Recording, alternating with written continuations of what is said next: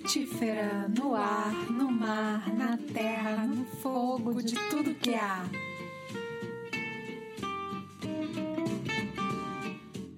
Algumas pessoas têm mais de um nascimento. Eu sempre nasci na Tijuca.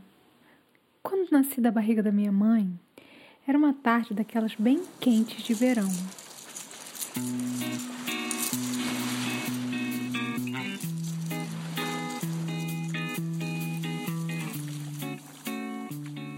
Era o ano de 1976, o mesmo ano em que os Doces Bárbaros lançaram aquele LP ao vivo super clássico, que tem aquela faixa Peixe, deixa eu te ver, peixe.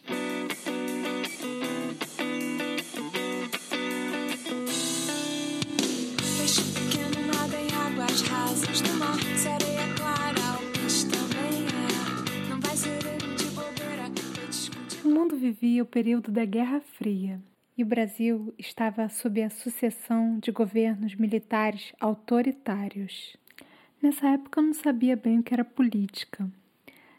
Uma vez eu estava com a minha avó em casa e eu e um amigo tiramos tudo, absolutamente tudo do armário para uma viagem interplanetária em um foguete imaginário. Viajamos pelo universo e paramos sobre a Lua para um piquenique lendário. Eu pude ver que a Terra era redonda, azul e incrivelmente bela. E é justamente por ela que eu estou aqui soprando passaredos de sonhos e nuvens. Então eu trago outra vez o catavento, um moinho, as bandeiras, as quartas-feiras das tardes de inverno, o presente desse tempo de confinamento, para falar do vento, do sopro, da alma.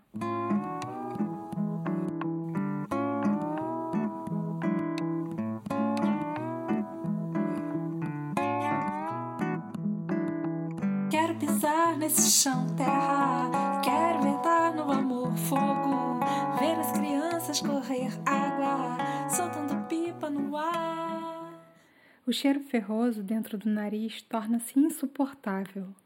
Fiquei três dias sem conseguir levantar da cama, sem apetite e sem saber o que tinha. No dia de São Sebastião, meus dedos estavam roxos e então minha mãe ligou para a ambulância. Assim que chegaram, recebi uma máscara de oxigênio e fui levada para a Ordem Terceira de São Francisco, na Tijuca. Minha última lembrança sou eu na máquina de ressonância. Prende a respiração. Pode respirar. Prende a respiração. Pode respirar. Prende a respiração.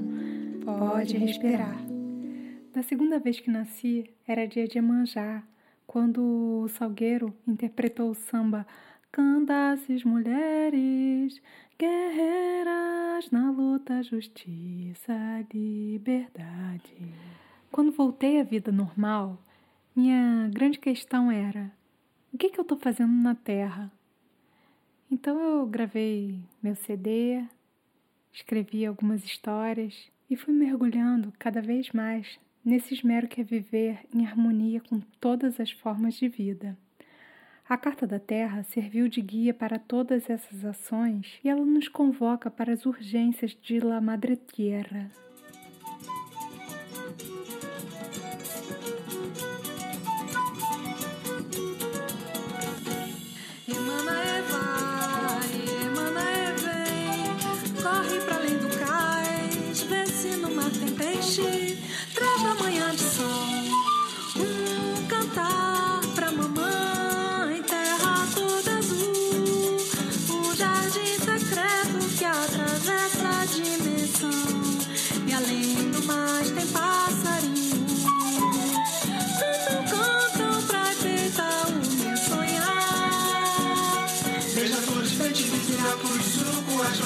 Pela paz muito mais que os homens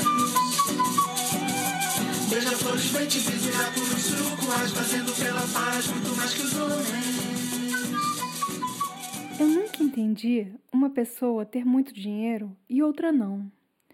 Diga-me quem foi que dividiu as fatias do planeta. A injustiça usa quantos anéis de pérola? O que há dentro do humano capaz de diferenciá-lo das outras espécies? Ouvi falar que há razão.